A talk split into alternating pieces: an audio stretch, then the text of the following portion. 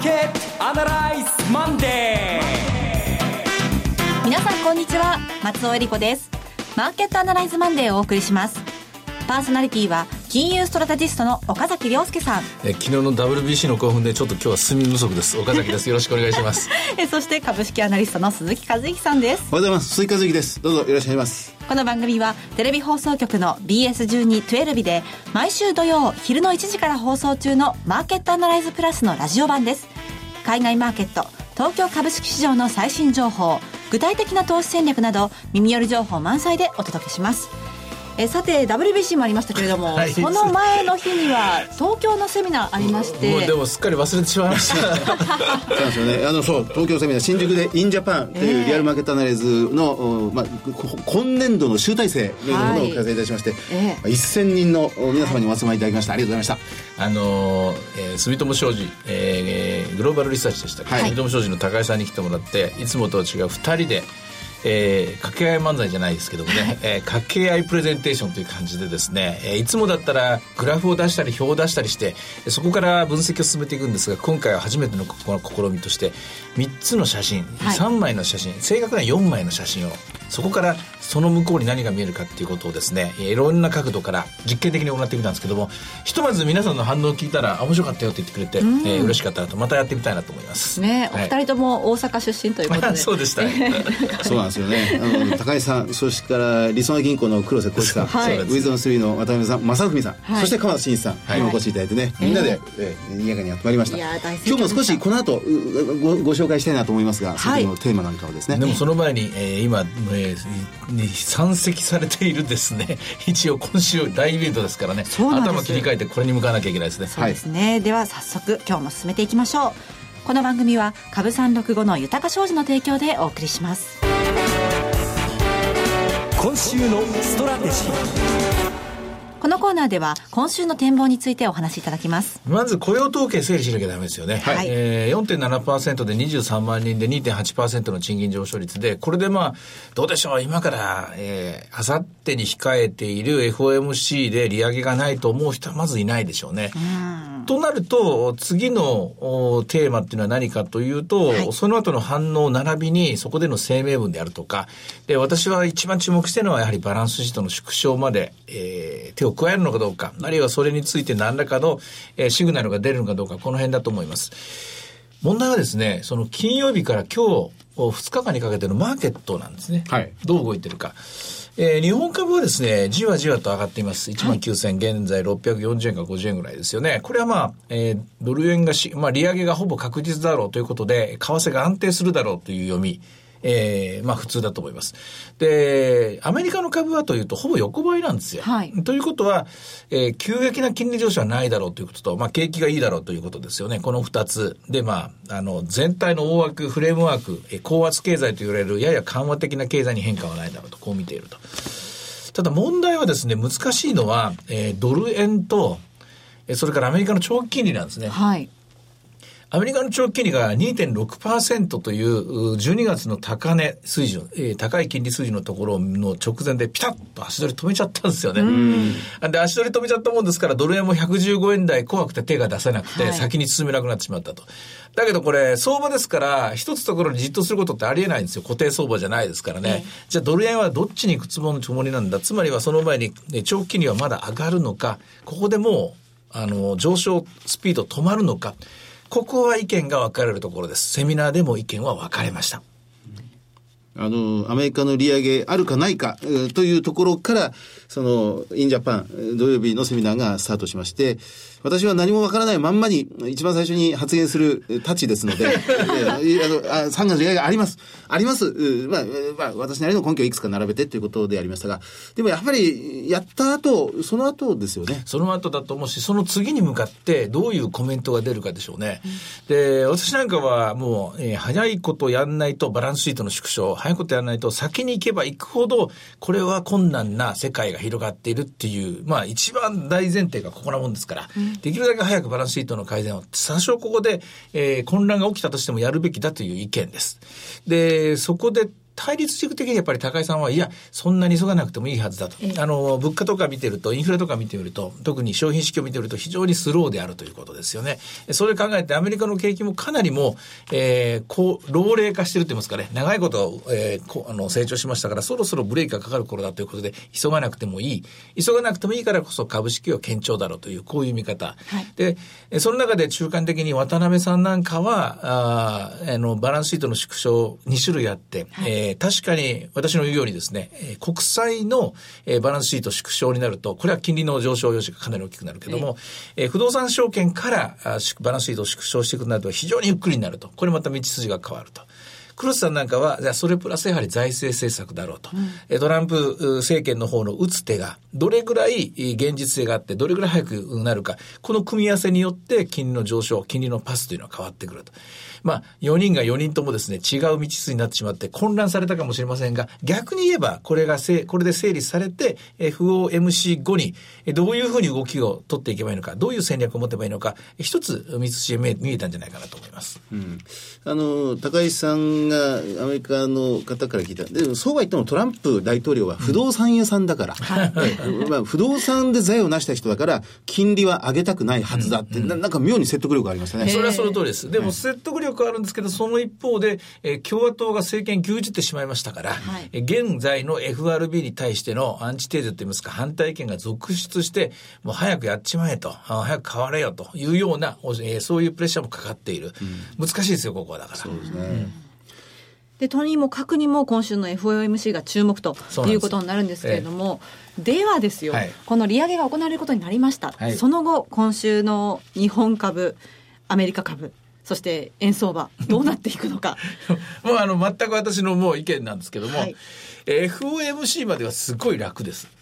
というのは、水曜まではやっぱり上昇基調ですよ。上げ潮で、じりじり日本株上がると思いますから、650円か700円か分かりません。2万円までは遠いと思いますけどね。ええー、そうそう簡単に利上げがほぼ確実したされる中ですから、ここでドルが急落することも、ここで金利が急低下することもありえないですから、はい、そうすると日本株は今週はやはり少しでも下がったら買って、で、50円でも100円でも上がったら売ってというですね、単調かもしれませんけれども、えー、正確には15日の夜発表ですから、16日の明け方2時ぐらいまでの間に何回転できるかみたいなですね、デイトレやってる人はそういう回転の仕方をすると思います。うん、アメリカ株も同じくで、アメリカ株の場合は同じくっていうのはちょっと変な言い方だけども、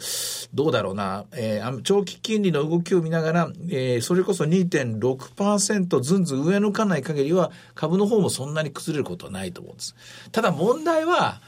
えー、その FOMC の後の声明文であるとか、そこで出された、はい、内容であるとか、えー、この辺のところの、えー、こういう行間を読むっていうんですかね、えー、ここのテキストをしっかりどんなふうに読んでいくかっていう、ここだと思うんですよね。うん、まあ、これは、まあ、10、16日にならないと分かりませんし、えー、まあ、それをめぐって、明日と明後日のところは神経質な展開になりますね。ちなみに、ちなみにちなみにそうだ、15日、あの、私は、えー、オフィシャルサイトで、えー、セミナーをやりましてですね、そこでのあの、テキストの読み方みたいなものを、こう読んで、こう来たらこういこう、こう来たらこういうこと、こと細かに、事細かにって言いますか、まあ、事細かにと言っても私の頭の中にひらめくものだけですけれどね、それを、えー、説明する、そういう会を夜やります。うん、えー、簡単ですけどね。あの、一応、えー、入場料かかります。あの、会、えー、会議室借りてるので、それだけなんですけども、ちょっとした宣伝ですけども、告知でした。15日の夜です。えー、よかったら私のオフィシャルサイトを見てください。あの、バーナンキ議長がテーパリングというか、まあ、量的緩和の縮小をやめますとか、あるいはしますとか言い始めて、最初に言ったバーナンキショックが2013年の5月。2013年5月の23日でしたかね。そうですね。はい、で、実際に FRB が QE3 をやめたのが2014年の10月。10月終わったのが。えっと、テーパリングを始めたのが2014年の1月。9ヶ月かけてですね。はい、やっぱりそれぐらいまで、その間が要は市場との対話と言われるように、小出しにしては引っ込め、小出しにしては引っ込め、マーケットがこれで急落するのかどうかは、やっぱりある程度見極めてるんでしょうね。大事なことは、でもあの時、やはり金利は低下局面にあったんですよ。低下局面にあったのでですね、そんなに上がったとしても知れてる範囲だったんですね。で、問題はですね、あの、インフレが加熱してきて、だんだん熱を持ってきて上がり出してから、はい、えー、このテーパリング、バランスシートの縮小ということをやるのがいかに困難かっていうのをみんな分かってますので、ですから今もう上げしよう基調になってきた金利、ここでそれでもまだ我慢するのかと。先に行けば行くほど、私はその意見なんですけども、どんどんどんどん道は険しくなっていくぞと。で、早いことやった方がいいんじゃないのかという意見と、いやいや、まだやんなく,、ね、なくていいという意見との、どっちの道を、どっちのパスをイエレン議長が選択するのか、ここですね。うん今週は本当にいろんな大事なことがいっぱいありまして、日本の方は金融政策決定会合もありますよね。はい、そうなんです。こちらが15、16なんで、はい、一応 FOMC の発表を受けてなんですが、ここがすごく大事でですね、はい、利上げが起きて、で、ドルが15円超えてきたら、私は日銀も動くと思います、ね、あ、そうですか。えー、あの、極端なドル高にならないように、うん、えー、イールドカーブコントロールっていうのを少し緩める。つまり、はい、80兆とは言ってるけれども、長い方の金、債券はあんまり買わないようになって、えー、かなってですね、えー、長期金利が上がりやすい環境を作ると思います。でその結果、日米の金利差が思ったほど開かない。はい、思ったほど開かなくなって、その結果、120円にはすぐにはいかない。うん、まあ、それが、いわゆる日米首脳会談で決まった相互補完的な金融政策の一つの、えー、結論。帰結だと思いますね。なるほど。そういう方向に動くことになりそうですね。わかりました。そ、それで、えー、私からすれば、はい、あの、今週は、あの、まあ、すごく小さいネタなんですけど、あの、会社式法が発売されるんです。そうです、今週金曜日に、はい。これは私的にはすごく大きなイベントになってくるんですよね。えー、あのこれからマーケットどうなるかっていう時には、やっぱり企業業績が、やっぱり第一に出てくる。金利が上がるっていう株式市場では、業績が全てになってきますので、やっぱり今、それを見て、まあ、ジャスタックが二十何連投するとかいう動きになったんです。これもやっぱり止まりつつある。えー、まあ、あと頼れるのはもう企業業績になってきますから、やっぱり、いつものことですけど、私の場合は、それを1ページ1ページ一つ一つ見ていって、これはいい、これはダメだを選ぶしかないなっていうのが、今の私の今週の覚悟なんですけどね。基本です。ただその時に一つ気をつけなきゃいけないのは、やはり長期金利がどの程度まで上がるのか。あの、今の水準っていうのは長期にないですから、簡単に言うと保険会社も銀行も本業じゃ何も儲かんないんですよ。うん本業じゃ何も儲かんないっていうことは、他のことで儲けなきゃいけない。で、他のことの儲けることは手数料だけじゃなくて、やっぱりファンド投資だったり、あるいはベンチャー投資であったり、えー、なんかこう、新しい会社にこう、新規の融資貸付をやったりとか、やっぱり思い切ったリスクを取るわけです。思い切ったリスクを取るんだけども、それは、えー、リスクとして高いものですから、小口なんですよ。はい、ちっちゃいお金で、それこそ1億かける1000社1万社。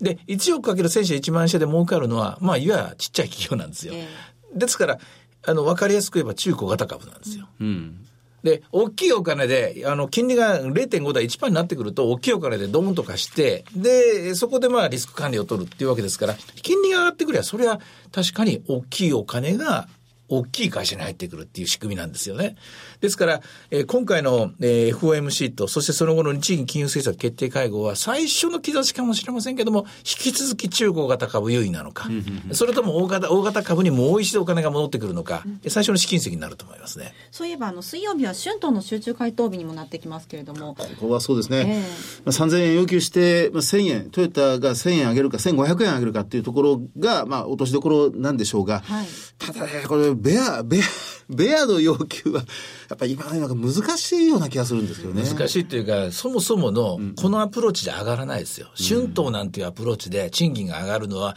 10年か20年か30年か50年か分かんないけど、昔の世界ですよ。今やっぱり賃金が上がるためには、まず、こんな安いところで働けるかというような環境を作るのと、もう一個は規制緩和。はい要するに、もうパンパンになってる介護でも何でもいいです。学校の先生でも何でもいい。規制緩和して新しい会社が、これ儲かりそうじゃん。すごい儲かんじゃんと思って、新しい会社が入っていけば、人を集めなきゃいけない。人を集めようと思ったら、よその会社から引っこ抜かなきゃいけない。はい、引っこ抜こうと思ったら高い給料を渡さなきゃいけない。つまり、規制緩和すれば、金、給、給料上がります。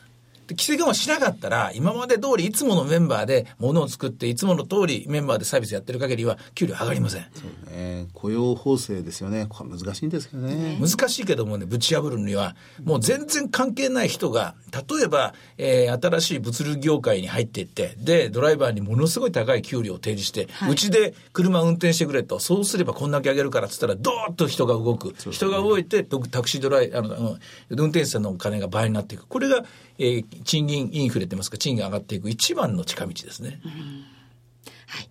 えー、では、前場の東京市場を振り返りましょうか。はい、えっ、ー、と、日経平均は小幅高、37円高。そして新興市場は、あ、ジャスダック、日経ジャスダック平均が後半6ポイント安、マイナスになってます。あちょっとさっき言った私の話ですね、金利がやっぱりちょっと上がってくると、えー、こあのちっちゃいお金が、ちっちゃい会社にばらまかれる対数の法則で、いくつもいくつも、えー、配られていくっていう仕組みが変わるかもしれない、少しそれを恐れてるところですね。えー、長期金の方は0.085ということで、えー、ほぼ変わってないんですけどね。それから、ちょっとまたユーロが動きましたね。ユーロの方はですね、ええまあそろそろテーパリング、まあ実際あのインフレ率が上がっているので、はいもう緩和の必要はないというような意見が多数を占め始めています。はいで、一時期えーパリティポイント、ユーロ、1ユーロ1ドルというのがですね、目標だったんですけども、それは少しずつ遠ざかっているという局面に入ってきましたね。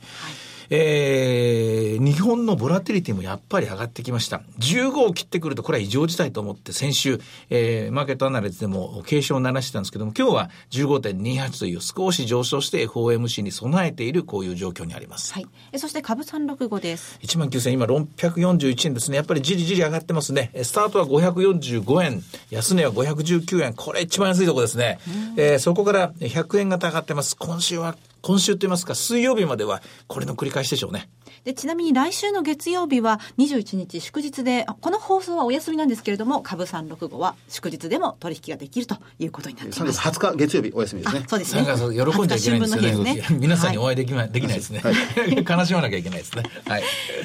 えーさて、いろいろ展望していただきました。今週末はマーケットアナライズプラス、えー今週末は特別に午後4時からの放送となります。はい、この番組、マーケットアナライズプラスもぜひご覧ください。また、Facebook でも随時分析レポートします。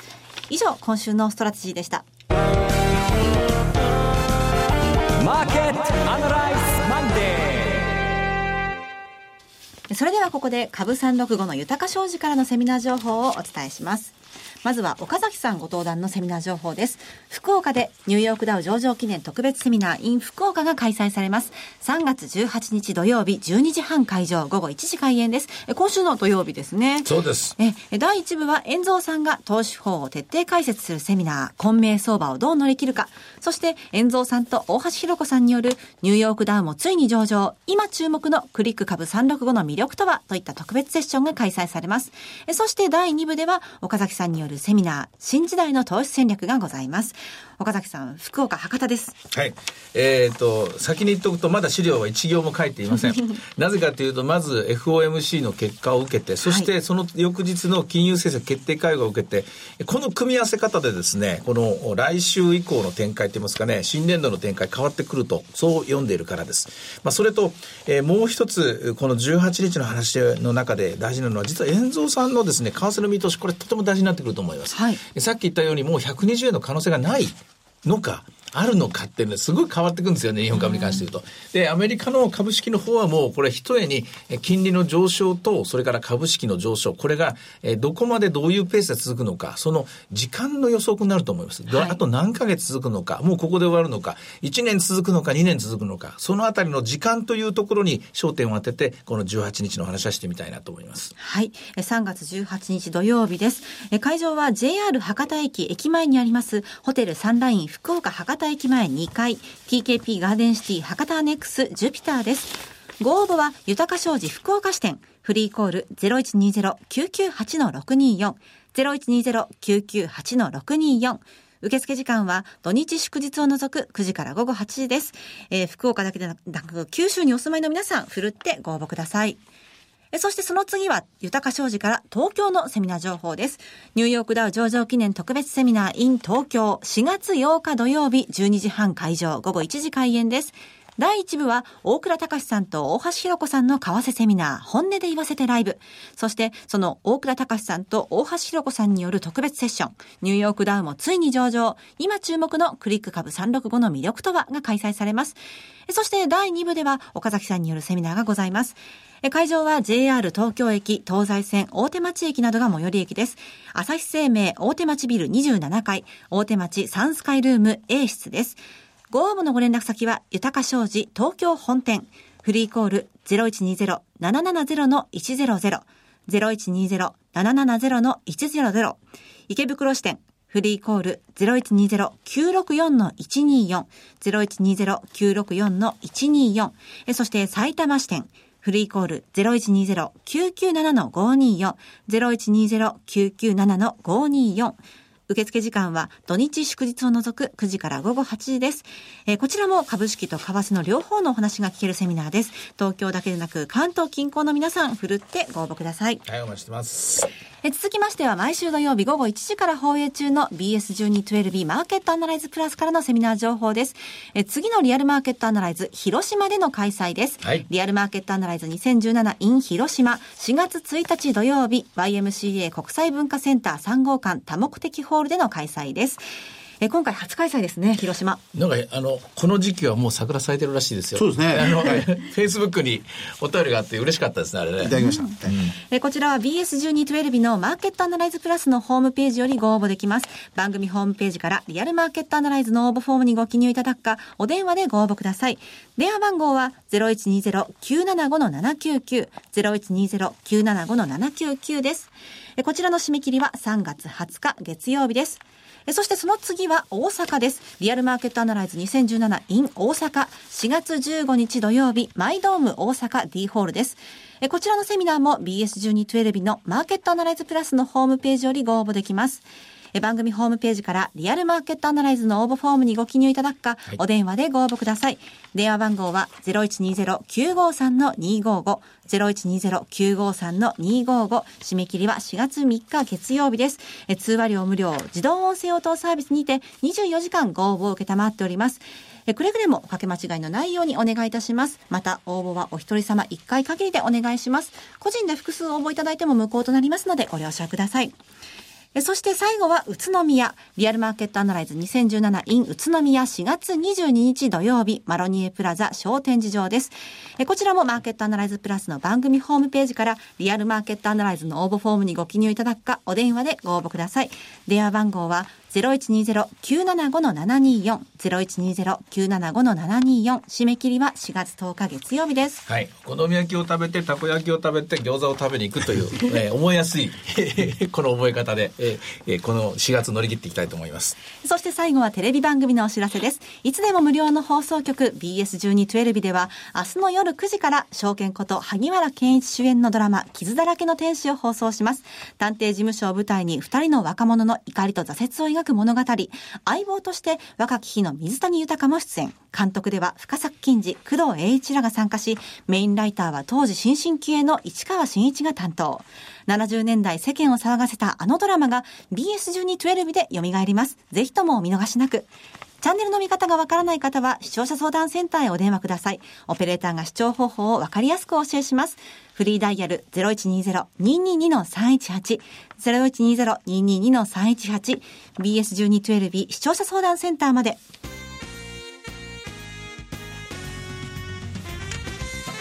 えさて